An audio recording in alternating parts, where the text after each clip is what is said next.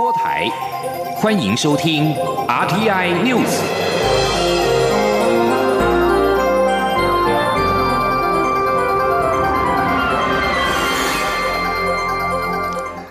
各位好，欢迎收听这节央广主播台提供给您的 RTI News，我是陈子华。立法院会在今天三读通过了纾困三点零的追加预算案，在原规模新台币两千一百亿元的特别预算当中，首度减列 NCC、经济部以及教育部预算，共五千三百万元，而其他的两千零九十九亿四千七百万元均未冻结。至于卫福部编列因应疫情变化办理相关防治工作预算五十二点八亿元，则有条件通过。记者刘玉秋的报道。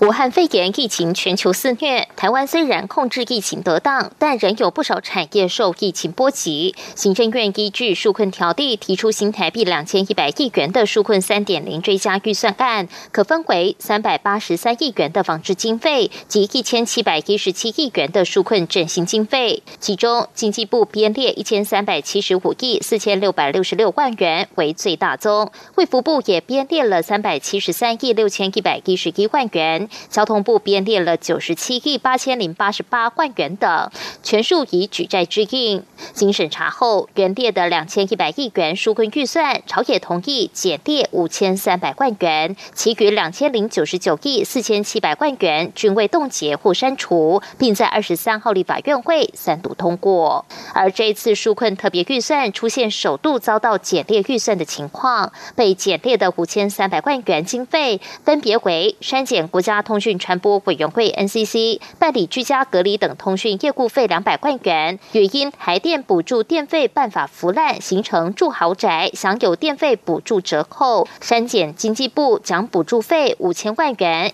以及因教育部对留游学服务业纾困拨款执行率低，删减一百万元。民众党立委邱成远在纾困预算三读通过后发言指出，纾困要到位，钱要花在刀口上，政府财政急剧恶化，长期债务已超过六兆元，提醒政府务必妥善应应财政规划，各项纾困案件申请也要做好横向联系，公平公正，让相关经费引导到对的产业，协助企业渡过难关。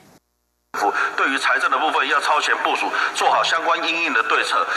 这场疫情我们还没有看到尽头。今天通过的预算部分是用来规定跟移缓季节之前的一些相关部会的不服数。虽然预算预算有限，但是我们希望还是能够发挥经济振兴的重要效果。至于卫福部框列五十二亿八千多万元的疫情防治工作经费，虽然会被冻结及删除，但因其用途、项目、内容模糊，遭立委质疑空白授权。恐沦为部会的小金库。为此，院会通过主决议，要求在强化边境检疫、提升疫情监测卫教、防疫物资药品征用、疫苗研发采购、奖励补助金等五项防治预算用罄后，才能有条件动支这笔预算。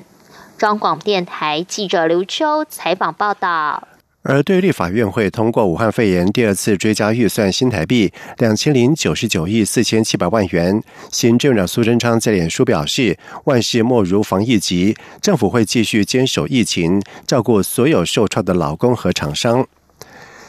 经济部统计处在今天公布了九月工业生产指数一百二十二点七四，而其中制造业生产指数是一百二十三点九一，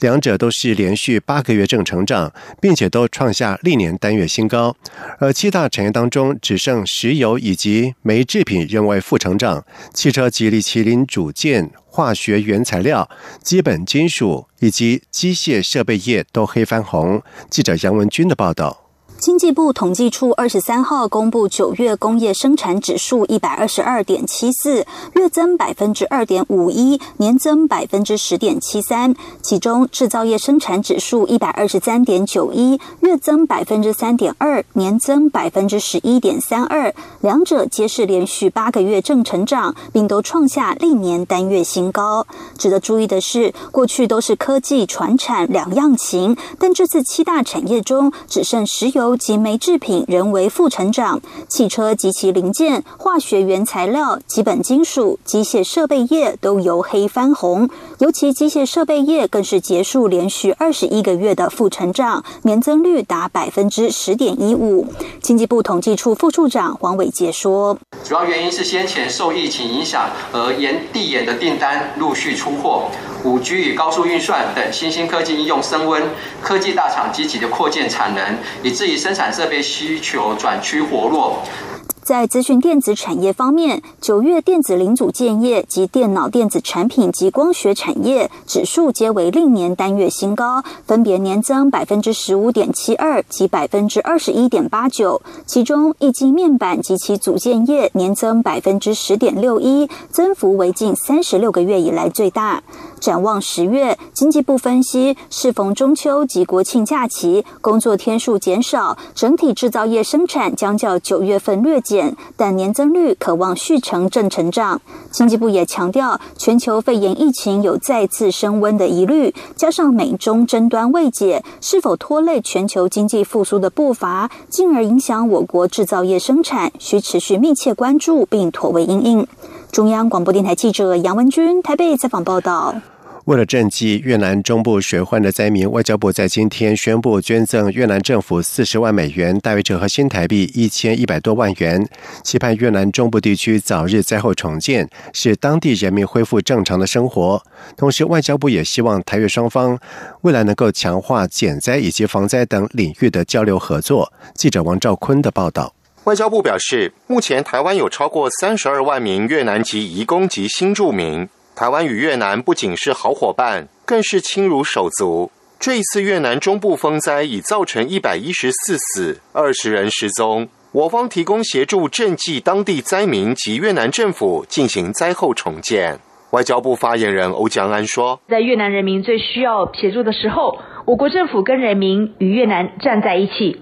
我们期盼受创的家园可以尽速的重建，伤者早日康复。”并且同时希望未来台湾跟越南双方可以在减灾、防灾等领域来持续的强化双方的交流与合作。外交部指出，驻越南代表石瑞奇代表我国政府捐赠，越方由负责统筹全国救灾工作的灾害防治总局总局长陈光怀代表接受。陈光怀对于我国政府与人民的关怀与慷慨捐书表达感谢。并表示，越南政府会对台湾捐款做最妥善规划，紧速分配给灾区最需要的民众。中央广播电台记者王兆坤台北采访报道。财政收支划分法已经超过了二十年没有修法，不断出现了地方财源不足的问题。台湾民众党在今天举行公听会，主张扩大统筹分配税款的规模，直辖市和县市政府的分配公式齐一化，以及税制鼓励地方政府从土地开发引导到招商投资等等。不过，财政部次长阮清华表示，如果修法鼓励地方政府招商投资，恐怕将导致贫者越贫，富者越富。记者刘玉秋的报道：财政收支划分法已超过二十年未修法，不断出现地方财源不足、地方财政过度依赖中央以及财政收支分配等问题。不少地方首长出面喊话，呼吁中央发动财划法修正案。台湾民众党立委二十三号举行公听会，并在会中针对现行财划法提出修法方向，包括扩大统筹分配税款，将一般补助全部并入统筹分配税款，符合地方自治原则；也要求直辖市与县市政府分配公式齐一化，以优先弥补基准财政收支差额为原则，还要将各县市特色纳入统筹分配款公式。此外，民众党也主张修法，将盈利事业所得税、营业税拨到地方，以作为适当税制诱因，鼓励地方政府将政策推动从土地开发转向招商与投资。民众党立委蔡碧如说：“是希望我们是我们最主要主张的一个理念，就是地方发展，然后正确的诱因。因为目前呢，很多的财划法大概。”都会造成地方就是在做土地开发，那我们希望能够用税制的一些改革鼓励，然后去引导到一些招商的一个部分。对于是否修法鼓励地方招商投资，财政部次长阮清华态度保留。他认为财划法立法目的是要截长补短，但招商拿到更多投资，又分配到更多的税收，会有盲点。多的要补短的。啊，如果是你招商，你你已经拿到很多的这个税收，拿到很多的税收，然后呢，你又多分，这个会造成刚才有大家有人提到，就是贫者越贫，富者越富啊，所以绝对不能有分成这个概念。而面对财划法牵涉中央与地方、地方与地方间的财源分配，修法难度高且难以面面俱到。阮清华说，每次财划法送到立院审查时，虽没有蓝绿之分，但有地方之分，很难达到共识。即便财政部严议只增不减，仍有很多县市不满意，觉得别人增加的比较多。他呼吁未来审查修法时，大家能够务实。若大家都想要自己拿到最多，都不肯退，恐怕财划法修法永远不会有答案。中广电台记者刘秋采访报道。台湾代表团参加二零二零第十四届波兰华沙国际发明展，在今天凌晨传回了捷报。台湾一共获得二十八面金牌、十四面银牌以及四面铜牌，总成绩仅次于地主国，排名世界第二。根据中华创新发明学会提供的资讯，波兰华沙发明展是波兰唯一官方举办的发明展，由波兰总统授权。在今年共计有美国、加拿大、俄罗斯、马来西亚、巴西等二十五国超过三百件的。作品参赛，而今年受到了俗称武汉肺炎 （COVID-19） 疫情的影响，采用线上评审，而且除了金银铜奖之外，没有颁发特别奖项，但是参与仍是相当的踊跃。台湾有五十一件的作品参加，最后总成绩仅次于波兰，是名列世界第二。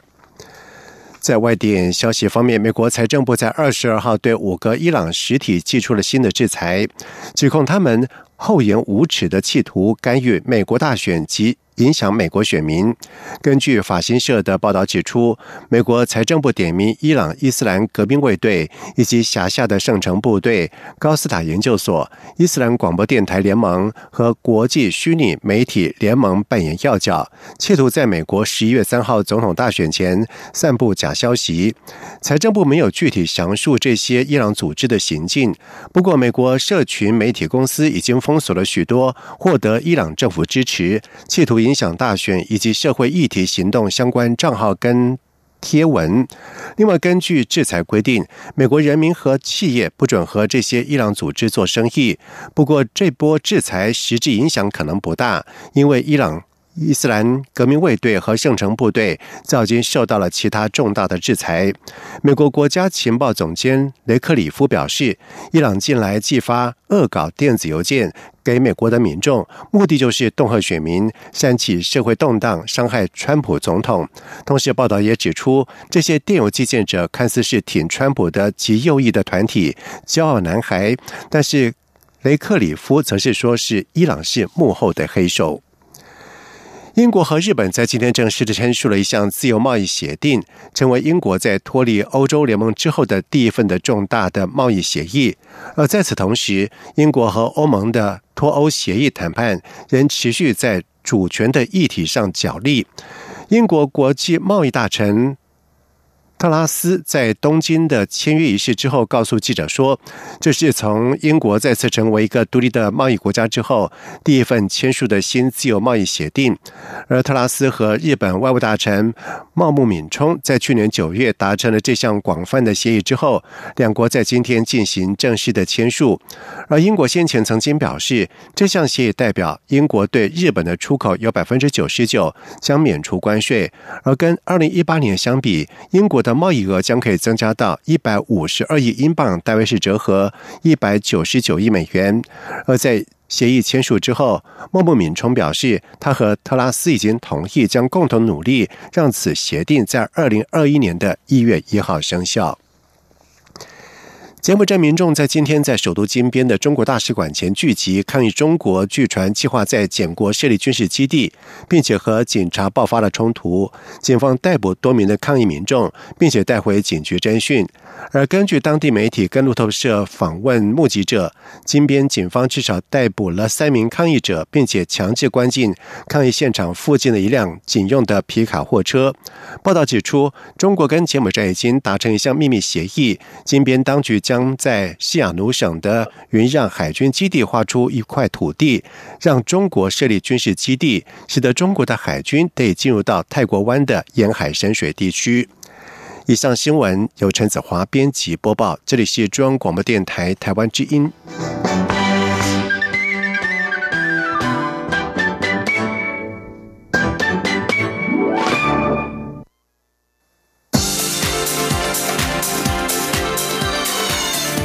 是中央广播电台台湾之音，欢迎继续收听新闻。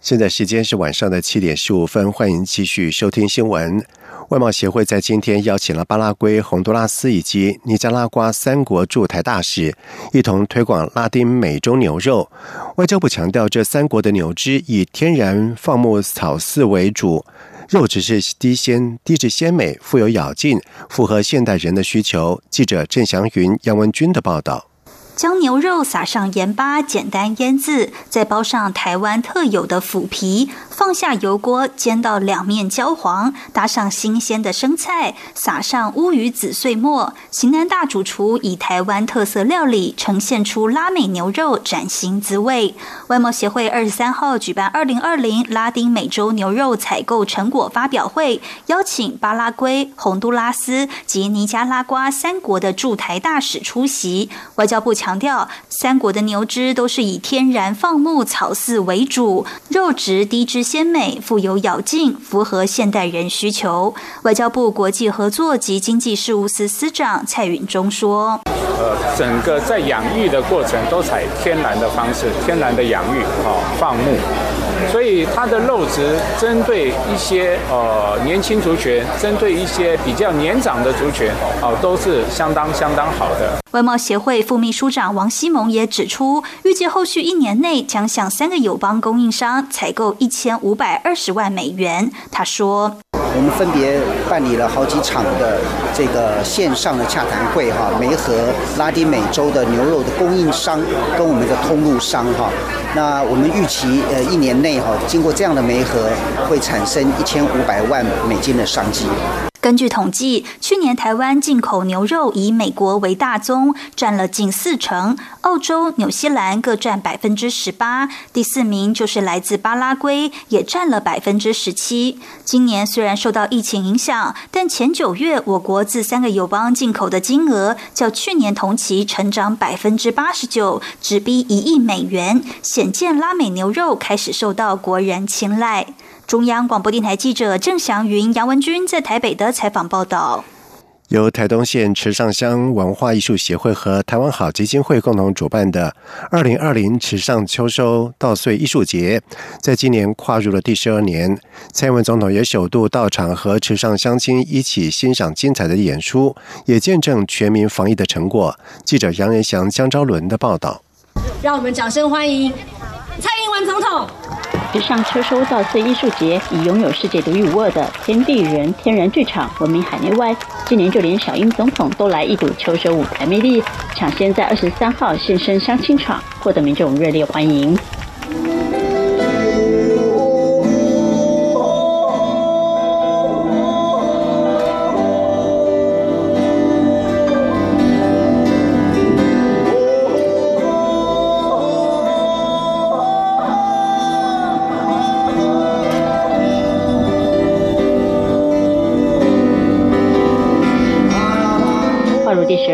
上车手稻穗艺术节由桑布伊打头阵，穿透灵魂的歌声在大片刀郎美景中格外令人感动。出生台东之本的桑布伊笑说，自己是台东代表队，能受邀池上车手艺术节演出非常开心。我是来自台东之本的地主队代地主队代表，哎，有没有掌声？来自台东，呃，很高兴来到呃秋收的音乐节，非常的高兴。然后也在这一块土地，跟我一起长大的这块土地，唱我所创作的歌曲。由于仍有公务在身，小英总统在听完桑布伊的片段后就离开。不过，在听到主持人曾宝仪推荐池上冠军米时，小英总统不忘竖起大拇指按赞，表达对池上的支持。除了桑布伊，今年两场池上车手稻穗艺术节还请到卢广仲、张震岳、艾一良、何令、茄子蛋，将于本周六日接力站上池上车手舞台演出。用音乐敬天谢地，与所有人一起感受土地的美好。中央广播台记者杨日祥、张昭伦台东池上采访报道。国民党主席江启臣今天在国民党庆祝光复节活动上表示，台湾光复结束殖民统治是两岸历史无法锻炼的期待。虽然现阶段海峡两岸处于不同的政治制度，但是同样在中华文化的土壤上成长，更没有仇视对抗的理由。记者王维婷的报道。国民党主席江启臣二十三号在国民党抗战胜利暨台湾光复七十五周年与侨胞有约活动致辞时表示，十月二十五号是台湾光复七十五周年，也是历经八年对日抗战、终结日本对台湾殖民的日子。江启臣表示，创建中华民国的国民党总理孙中山曾说：“华侨是革命之母，华侨是国民革命的原动力。”对日抗战时期，更可见到华侨力挺中华民国的身影。政府迁台后，华侨对于中华民国的支持，更是台湾经济发展的重要推手。江启臣说：“政府拨迁来台之后，华侨对于中华民国的支持跟力挺，更是台湾经济发展的重要推手。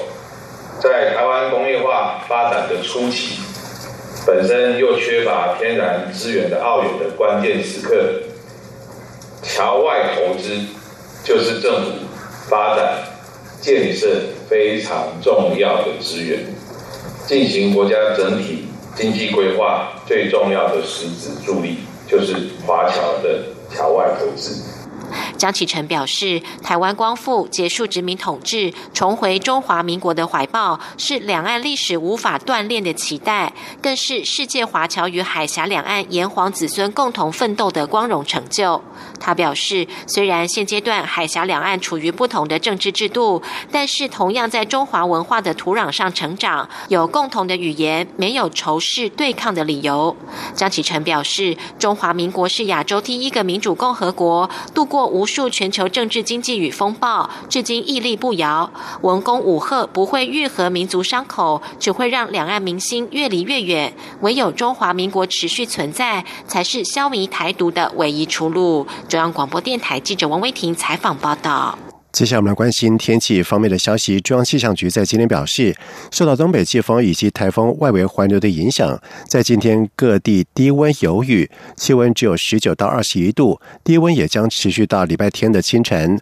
而随着东北季风减弱，礼拜天白天的气温将回升，各地普遍是多云到晴的好天气。记者刘品希的报道。中央气象局今天指出，受到东北季风跟沙德尔台风外围云系的影响，今天各地云量都偏多，而且有降雨情况。但是从明天开始，随着台风远离，加上北风干冷空气逐渐南下，台湾附近水汽将减少，各地只会有零星降雨，北台湾降雨可望停歇。而到周日，随着东北季风逐渐减弱。只有在迎风面的东半部地区以及大台北山区会有零星降雨，其他地区则以多云到晴的天气为主。在气温方面，受到东北季风的影响，今天各地低温大概都在十九度到二十一度，部分空旷地区温度更低。至于白天高温，北台湾为二十一度到二十三度，中部及花东地区大概二十五度到二十六度，南部地区则是二十七度到二十九度。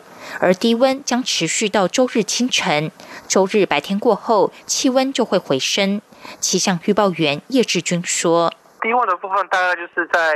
今天以及明天的，应该说到礼拜天的清晨都还是会蛮低温的一个出现，大概就十九到二十一度这样的温度。啊，其实礼拜天就会回温了。礼拜天白天的高温，像是在桃园以北跟宜兰地区，大概就回到二十五度。哦，那竹苗跟华东地区在二十六到二十八度，那中南部就会回升到三十度以上的一个情形。气象局也提醒，目前东北季风仍明显偏强。因此，台南以北东半部、恒春半岛的沿海空旷地区以及各个离岛，容易出现九到十一级的强阵风。另外，在东半部以及西南部沿海地区，也会有长浪发生的几率。民众到海边活动要特别注意安全。央广记者刘品熙在台北的采访报道。东京证券交易所，在一号的时候发生了系统异常，造成东证一九九九年以来首次的全日的暂停交易。而日本政府金融厅在今天前往了东证检查。东证在日前向外界说明系统异常的原因，是在五年来都没有打开切换备援系统的功能所导致的。而日本放送协会 NHK 报道指出，东证系统设定跟操作手册不完备，导致了备援系统没有正常的运作。金融厅判断有必要详加。调查内部的管理的状况，而在今天上午是前往了东证及其母公司日本交易所集团实施了检查。同时，报道指出，预计金融厅的检查重点是发生系统故障的原因，以及防止问题再度发生的防范对策是否有效等等。而金融厅是检查结果，可能也会对东证下达业务改善命令。美国女太空人鲁宾斯在二十二号从国际太空站 ISS 投下了神圣的一票，而尽管在地球上空两百五十三英里，大约是四百零八公里的太空当中，仍在这场美国总统大选当中表达了自己的声音。而在上个礼拜开始要在国际太空站停留六个月执行任务的鲁宾斯，透过了美国国家航空暨太空总署 NASA 的推特账号说：“从国际太空站，我在今天投票了。”而在这则推文附上的照片当中。中，鲁宾斯的金发漂浮在零重力的环境当中，它的后方围着一个白色的地方，上面写着纸条是 ISS 投票站。而美国国会是在一九九七年通过立法，让人们从太空当中投票变成可能。接下来进行今天的前进新南向，前进新南向。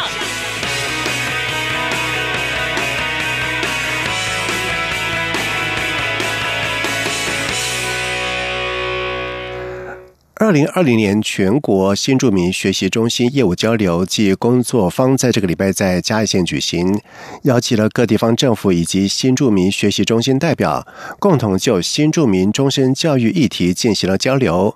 而在今年的工作坊也聚焦教育部第二期的新住民教育扬才计划，期盼能够强化国内三十一万多名新住民子女的母语优势。记者陈国维的报道。全国新住民学习中心业务交流暨工作坊今年在嘉义登场。教育部终身教育司副司长严宝月表示，台湾新住民人口已经有五十六万多人，新二代人数也持续成长。教育部补助地方政府共设立三十五所新住民学习中心，办理社区教育、人文乡土、语文学习、多元培力、法令常识等课程及教育活动。新住民子女大概有三十一万多人，那它占的整个学生人数大概。七点四很深的的一个程度，那所以我们新住民学习中心最主要的功能跟角色，就是希望能够除了帮助我们新住民的朋友在地能够适应环境之外，然后也可以能够协助我们新住民的姊妹们，他们在辅导他们孩子课业上的一些学习的部分。